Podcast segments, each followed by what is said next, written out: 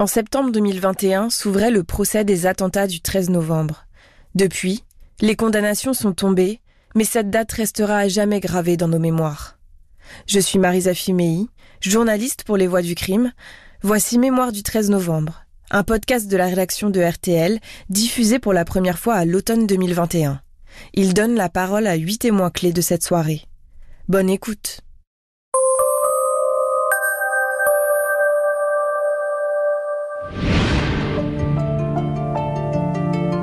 Pour eux, c'est balle trappe, quoi.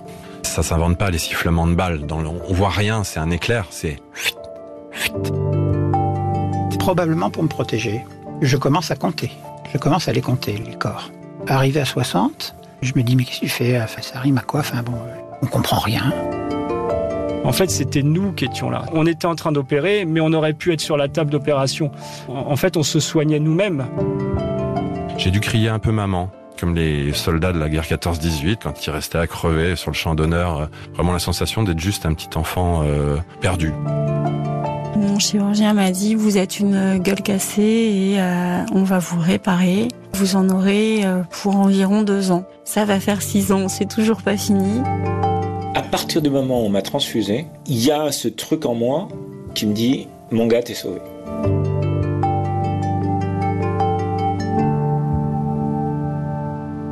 On se souvient tous de notre 13 novembre, de l'instant précis où nous avons appris que des attaques étaient en cours à Paris. La lumière de la mémoire hésite devant les plaies, disait Aragon. Que reste-t-il de nos souvenirs? Comment se relever? Comment juger l'horreur? Vous écoutez le procès du siècle.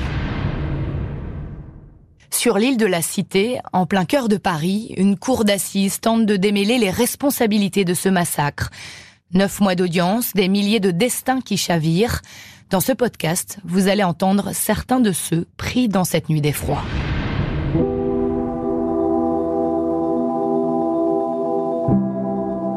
Dans ce troisième épisode, vous allez écouter Grégory Rebenberg, le patron de la belle équipe, un des cafés parisiens assaillis par les terroristes. C'était un magnifique soir de novembre où il faisait encore bon et beau. Donc, euh, comme vous avez un établissement avec une terrasse, c'est très chouette. Et j'avais prévu d'aller trinquer avec Oda, la bosse de l'établissement, qui marquait le coup de son anniversaire euh, à la belle équipe et, puis rejoindre aussi d'autres associés, d'autres. Enfin bref, c'était un, beau vendredi. Il y avait deux autres anniversaires ce soir-là. Il y avait des gens qui fêtaient un contrat d'entreprise qui devaient signer. Bref, c'était un vendredi comme un autre qui permettait de, de se retrouver, de trinquer. Et euh, je sais qu'il y avait France-Allemagne qui se jouait au Stade de France et euh, j'avais prévu de rentrer à la mi-temps, récupérer ma fille qui mangeait euh, chez nos voisins et regarder tranquille le match de foot à la maison. Enfin, la deuxième mi-temps du match avec ma fille. Voilà, c'était ça mon programme ce soir-là. Voilà. C'est chez moi que ça se passe, donc je bouge, j'observe, je regarde, les gens passent un bon moment. J'avais qu'une envie, c'est de rester, mais j'ai ma fille qui m'attendait. alors je peux vous dire, j'avais vraiment pas envie de bouger. J'étais bien, il y avait tout le monde. La belle équipe avait trouvé sa vitesse de croisière. Moi, je regardais ma montre. Bon, ok, je louperai peut-être les deux trois minutes de la deuxième mi-temps. C'est pas grave. Euh, on se voit pas, on n'a pas le temps. On bosse tellement. Viens, reste de bon. Voilà, euh, la vie, quoi, la vie de tout le monde. Hein. Et j'allais prendre mon blouson pour partir.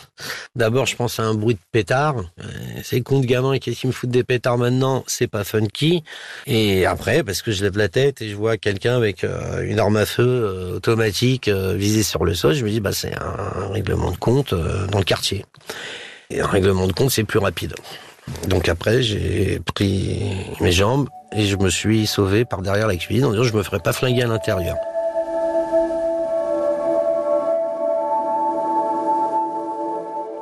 Et oui, oui, il fallait que je sauve ma peau. J'ai une enfant dehors.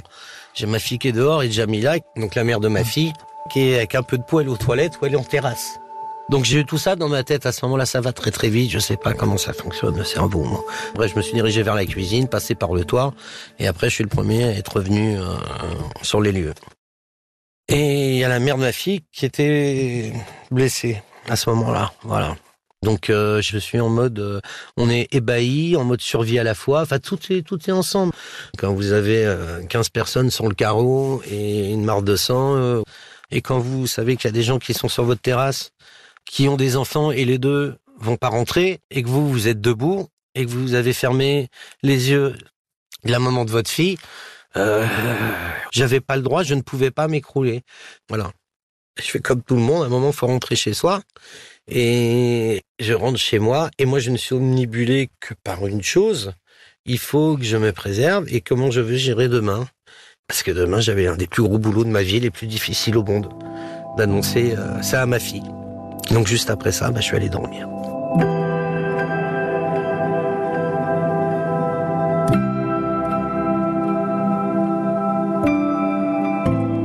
Comment elle l'a reçu sur le coup T'es un menteur, papa. Voilà. Papa, c'est pas vrai. Euh, ouvert la... Tes tantes, elles sont là, elles sont pas là pour rien. Regarde par la fenêtre, elles vont venir te voir si c'est vrai. Voilà, papa, t'es un menteur. C'est une très belle réponse, papa, t'es un menteur quand on est un enfant. Qu'est-ce que vous voulez qu'on dise d'autre? Moi, je suis allé euh, progressivement. J'ai pas parlé de terrorisme. J'ai pas parlé de. Quand je lui ai raconté la chose, j'ai parlé d'un truc qui fait boum et puis qui tue. Et après, progressivement, je vais expliquer le boum qui fait tue, c'est des balles. Et puis après, on on n'en était pas à la discussion de dire c'est qui ces individus. Bah forcément, c'est pas des gens sympas et c'est des méchants. Mais ça, on n'en a même pas parlé. Elle m'a même pas questionné. Enfin bref, ça n'a jamais été le. Ça, elle avait 8 ans, euh, 8 ans et demi au moment des faits, quoi. Voilà.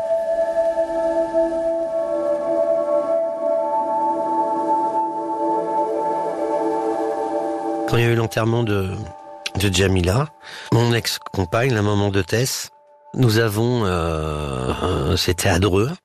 Jusqu'à ce moment-là, ma fille et moi, on n'a jamais eu d'intimité. Je, je dis pas ça, c'est pas un reproche, c'est très bien, il y avait toujours du monde.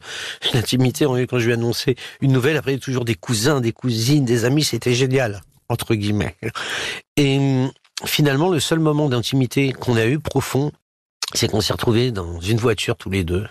Et elle m'a posé des questions.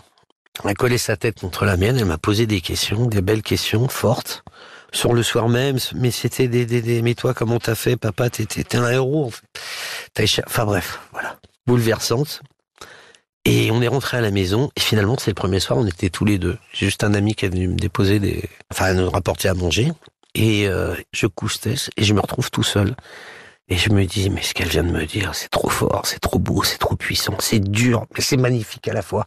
Je dois consigner ça. Ça va sortir de ma tête sûrement, parce que c'est c'est aussi magnifique que douloureux, que fort. Enfin, je, c'est difficile à dire quelque chose comme ça. Mais en tout cas, faut que je le note. Il faut, ne serait-ce que pour elle plus tard. Et c'est parti de ça. Et sans m'en rendre compte, peut-être quand certains euh, prennent un, verre d'alcool euh, qui, qui va les détendre, le fait d'écrire, enfin voilà, j'ai voulu consigner un événement avec ma fille.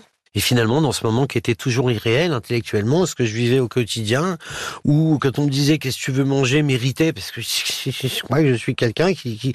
Et ce truc, l'écriture, c'est parti de vouloir consigner quelque chose à comme un refuge provisoire qui me permettait de, de sortir de ce monde irréel en fait. Et à la fois j'écrivais dessus, donc c'était étonnant. Parce que j'ai commencé à écrire comme un journal à partir du premier jour où j'ai écrit. Donc j'ai commencé à écrire en partant des réflexions, des questions de ma fille et de cet échange magnifique et profond. Et c'est devenu une drogue indispensable à ce monde qui était pour moi à la fois réel et avec sa part d'irréalité qui était toujours pas euh, qui pouvait pas se déchirer tellement elle était multiple. En fait, je l'ai capté après que ça m'a servi à, à vider tout ça quoi.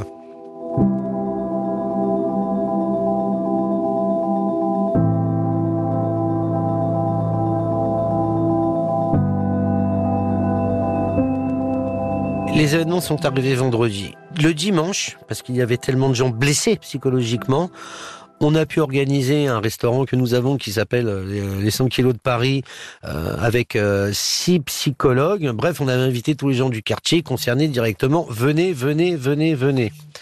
Et suite à ce rendez-vous, et il y avait une envie collective, parce qu'on disait on veut tous faire une marche à la baie, à la baie équipe.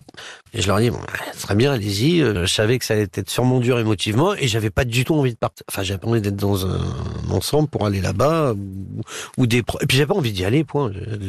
Enfin, bref, j'ai pas eu le choix. Et euh, là, je suis arrivé devant. Je vous dis, je, ce, ce moment-là, je le redoutais hein, terriblement, et je voulais surtout pas le vivre comme ça. Et ben, ma grande surprise, sûrement parce qu'il faisait très beau, de voir tous ces passants qui venaient, qui venaient jeter des fleurs. J'arrive devant la baie d'équipe, il y avait euh, peut-être, je sais pas moi, 30 cm d'épaisseur de parvis de fleurs. Je me suis, entre guillemets, précipité sur tous les mots qu'il y avait. Il y avait que de l'amour.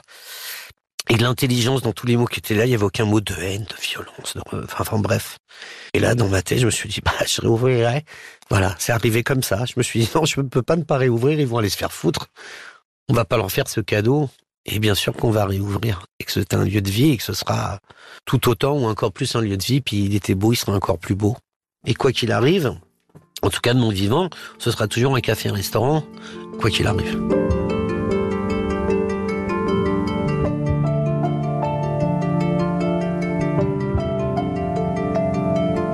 J'ai fait le choix de tout détruire.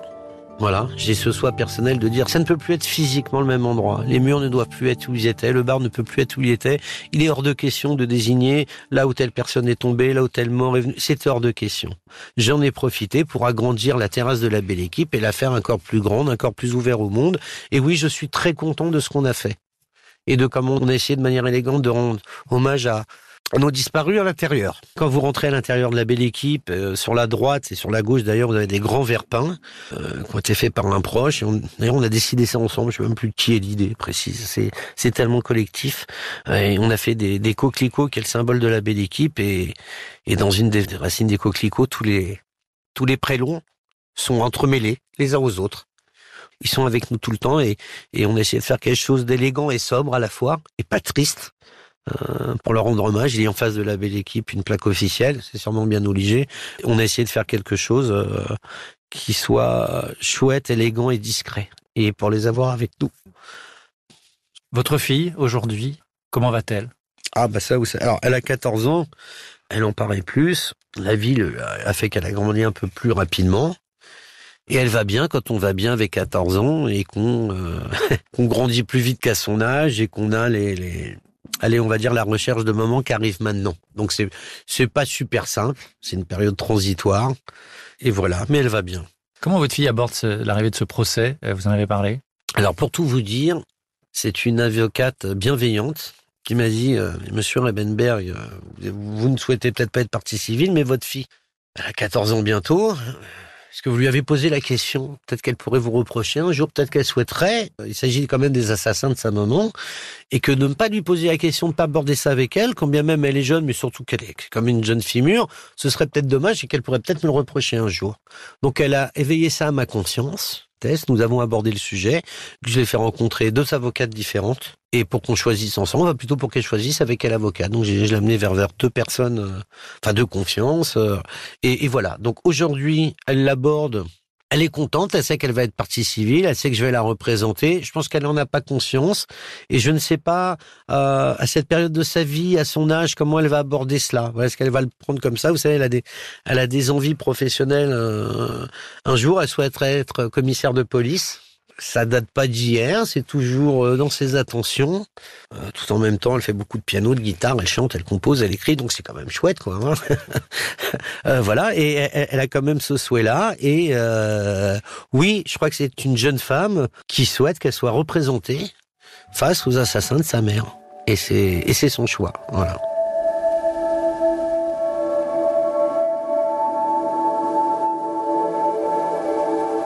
Est-ce que vous le redoutez, ce procès, ou est-ce qu'au contraire, vous l'attendez? Je, vais être le, plus honnête du monde. Je risque d'aller à la barre, et c'est pas quelque chose qui m'enchante spécialement. Et, ma fille aussi, on risque, tous ceux qui sommes concernés, d'être malgré nous un peu bouleversés et ramenés dans quelque chose dont on n'a pas spécialement envie. Mais c'est un mal malheureusement indispensable.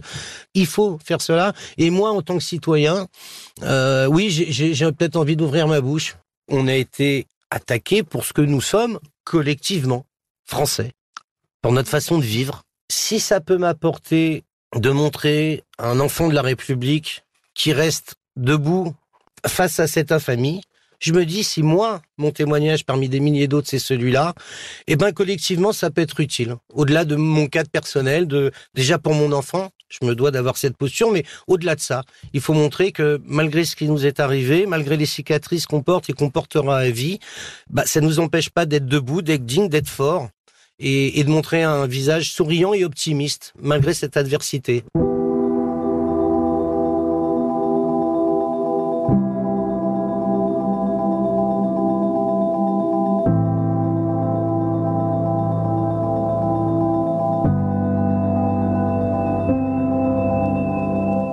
Allez-vous aujourd'hui?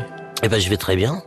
Euh, je vais très bien. J'ai jamais. Vous savez, moi, j'ai mis longtemps à me rendre compte que j'étais peut-être une victime aussi, quoi. Enfin, je, ça m'a atteint euh, sur des choses euh, physiques, peut-être. Oui, j'ai tout fait pour soigner mes maux de ventre, et c'est finalement avec une énergéticienne que j'ai réussi parce que des émotions sont bloquées, ont été bloquées. Enfin, de façon factuelle, ça a fonctionné, mais mais je vais très bien, quoi. J'ai pu être débordé malgré moi. Ça revient à moi parfois. Voilà, mais c'est c'est des choses assez personnelles. Je, je c'est, et puis chez moi, ce drame est multiple. Voilà, c'est euh, j'ai perdu euh, Jamila, donc euh, donc la mère de ma fille, et d'autres qui faisaient partie des gens. Enfin, c'est des gens qui ont dormi chez moi, qui faisaient partie de ma vie. Hein. Il y en a 20. Heureusement, j'en connaissais que 10, mais c'est quand même beaucoup. Et puis certains, c'est c'est des proches de ma vie, quoi. C'est des morceaux de vous qui s'en vont. Voilà, donc c'est pas oui, oui, ça c'est dur. Et puis des fois ça revient. Vous savez, des fois je me suis retrouvé à dire, euh, enfin, à me retrouver à oui, oui, à me prendre une, vague d'émotions que je m'attendais pas. C'était lors de la dernière finale de Coupe du Monde. Et trois minutes avant le coup de sifflet final, donc nous avions gagné. J'étais très très heureux et j'étais débordé parce que j'ai pensé à tous ceux qui sont partis là à ce moment-là. Et j'ai pas été très bien pendant une demi-heure. Après, j'ai pensé à eux positivement, mais pendant une demi-heure, je me demandais où ils étaient. C'est chiant parce que ça n'a pas prévenu. Voilà, euh, ça peut être euh, de voir quelqu'un qui ressemble à un proche dans la rue et c'est et voilà. Mais tout ça, c'est moi, je le vis comme ça. Je le vis comme ça. Et je n'ai pas besoin d'être. Moi, je peux pas. Il y a des gens, ils vont inonder de photos sur les murs euh, des disparus. Moi, c'est juste impossible. Ils sont dans ma tête et ça me suffit. Et après, il y a chacun sa temporalité. Je crois que c'est propre à chacun. Voilà. Moi, j'ai pas besoin de. Enfin, j'ai des commémorations, ce genre de choses. C'est pas pour moi. J'ai pas envie de pleurer dans la rue. Euh, je préfère pleurer chez moi et j'ai pas besoin de ce genre de choses. Et puis, c'est dur émotionnellement. Donc, je m'évite. Je m'évite de me faire du mal pour rien. Donc, euh, autant se l'éviter.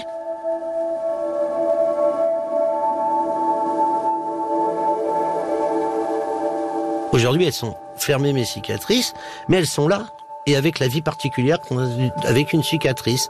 Quand euh, malheureusement il y a des gens qui se sont fait agresser à 40 mètres de chez moi près des anciens locaux de Charlie Hebdo, oui mon cœur il tressaillit 30 secondes euh, jusqu'à avoir ma fille en ligne, euh, être sûr qu'elle soit rentrée à la maison parce que c'est son chemin de retour de l'école. Et après bah, je passe à autre chose. Et après non après je suis agacé parce que je vois de ma fenêtre qu'il y a toute la France qui se déplace deux secondes après et puis qu'on va mettre des voitures de police sans même avoir un coup de fil devant les endroits touchés le 13 novembre. Non, voilà. Je n'ai jamais reçu un appel ou un coup de fil de qui que ce soit. Le maire du 11e, qui est, je lui ai pardonné. C'est un gentil garçon. Mais rien n'a été fait. C'était lamentable, pour être poli. Je l'évoque dans mon livre. Hein. Lamentable, mais il, est à l'image de, de plein d'autres gens. Enfin, je crois qu'il y a des maires d'arrondissement qui ont fait autrement. Le pauvre homme a été débordé par la situation irréelle, mais j'étais extrêmement choqué en tant que victime personnelle, professionnelle, de n'avoir reçu aucun mail, aucun coup de fil, aucun SMS. Coucou, on est là. Même si ne peuvent rien faire, c'est pas grave. C'est facile à dire après, mais ça coûtait rien. Et quand vous êtes un enfant de la République, vous attendez ce genre de choses. Donc non, j'ai pas de peur, je suis agacé. voilà. La peur, c'est un grand ennemi dont il faudrait quand même qu'on arrive un peu à se débarrasser euh, collectivement. Voilà, ce serait bien. C'est-à-dire que je sais qu'il y a beaucoup, beaucoup d'attentats qui sont déjoués toujours, qu'on fait plein de choses, que enfin on a compris, on a mis longtemps collectivement à comprendre ce qui se passait dans les prisons. Enfin, il y a plein de choses qu'on voit maintenant. Donc non, j'ai pas peur. Je vois pas d'autre solution que de sourire et que d'essayer d'être pessimiste. Ça veut pas dire d'être un con béat. Hein. Ça veut dire qu'il n'y a pas d'autre posture possible pour avancer positivement. Voilà.